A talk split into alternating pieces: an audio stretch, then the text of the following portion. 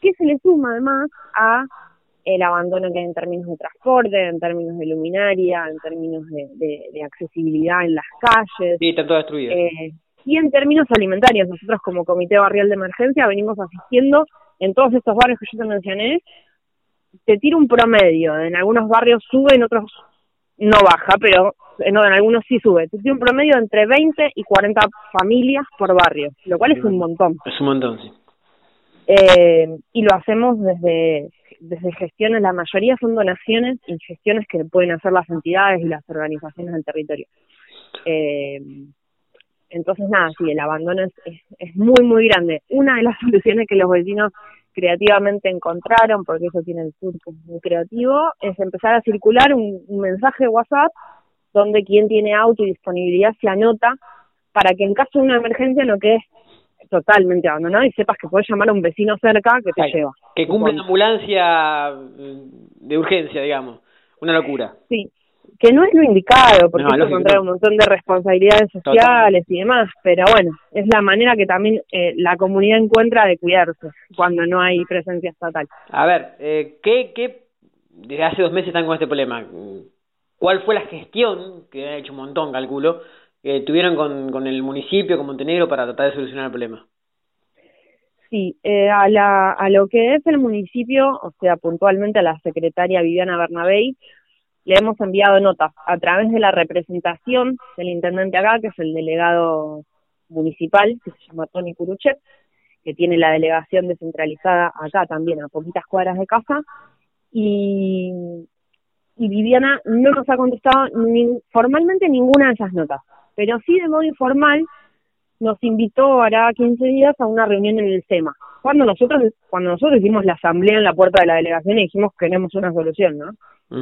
Nos invitó a una reunión en el SEMA, las, hubo distintas posturas en la asamblea, pero una de las cuestiones es que no, no parecía mm, razonable que vayamos nosotros. ¿Por qué?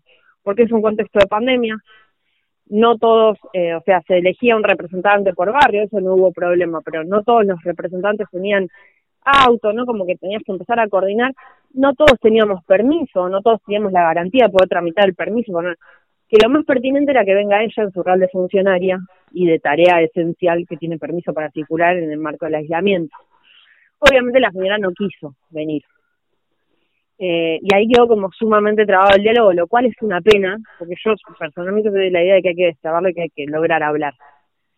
Eh, pero bueno, está está como en eso, ¿no? Como lento esa esa gestión. Eh, También se están presentando notas, vecinos sueltos elevan notas, que habla con el obispado, eh, recibimos apoyo, por ejemplo, del Padre Santiago, que es las comunidades eclesiásticas de base, y toma esta zona, la zona sur.